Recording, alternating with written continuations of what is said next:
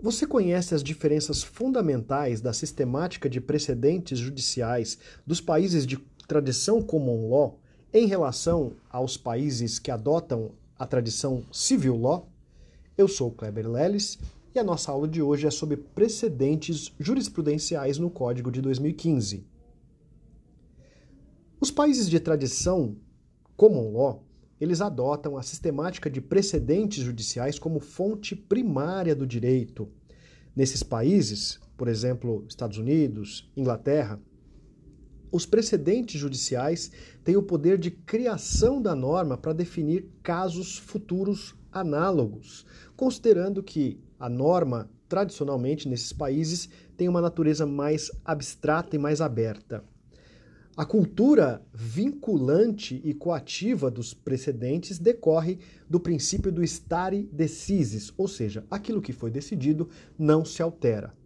Nos países de tradição civil law, a sistemática sempre foi um pouco diferenciada adota-se a sistemática dos precedentes jurisprudenciais, segundo a qual a jurisprudência somente é formada a partir de um conjunto de decisões judiciais uniformes a respeito de determinado tema, sem poder vinculante, mas apenas com uma função interpretativa, persuasiva, de modo a servir de base ou de fundamento para eventuais decisões futuras.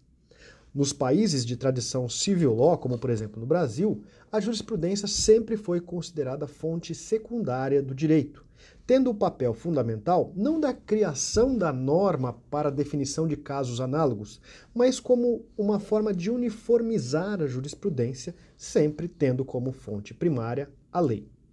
Alguns conceitos fundamentais da sistemática da common law têm sido incorporados ao nosso ordenamento jurídico, sobretudo a partir do Código de 2015, justamente com o objetivo de dar maior valor aos precedentes judiciais como forma de garantir segurança jurídica e previsibilidade. Diante disso, a necessidade de estudar, de conhecer alguns conceitos fundamentais típicos dos países da common law. É neste âmbito ou nesta ideia que se estudam os conceitos fundamentais da ratio decidendi, que é a razão de decidir. A ratio decidendi é a parte da fundamentação necessária e imprescindível para a justificativa da solução anunciada no dispositivo.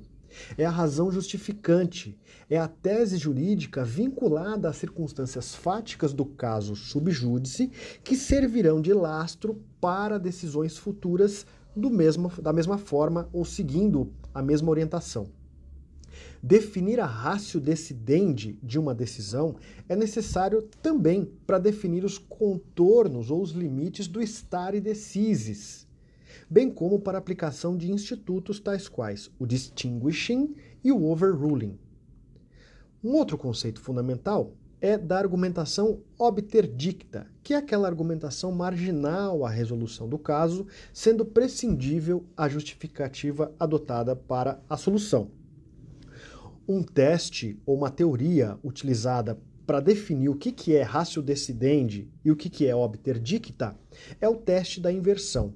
A ratio decidendi é a tese central, sem a qual o caso teria sido decidido de forma diversa. E qual a necessidade de uniformizar a jurisprudência? Temos as teorias da interpretação e da litigiosidade repetida ou repetitiva.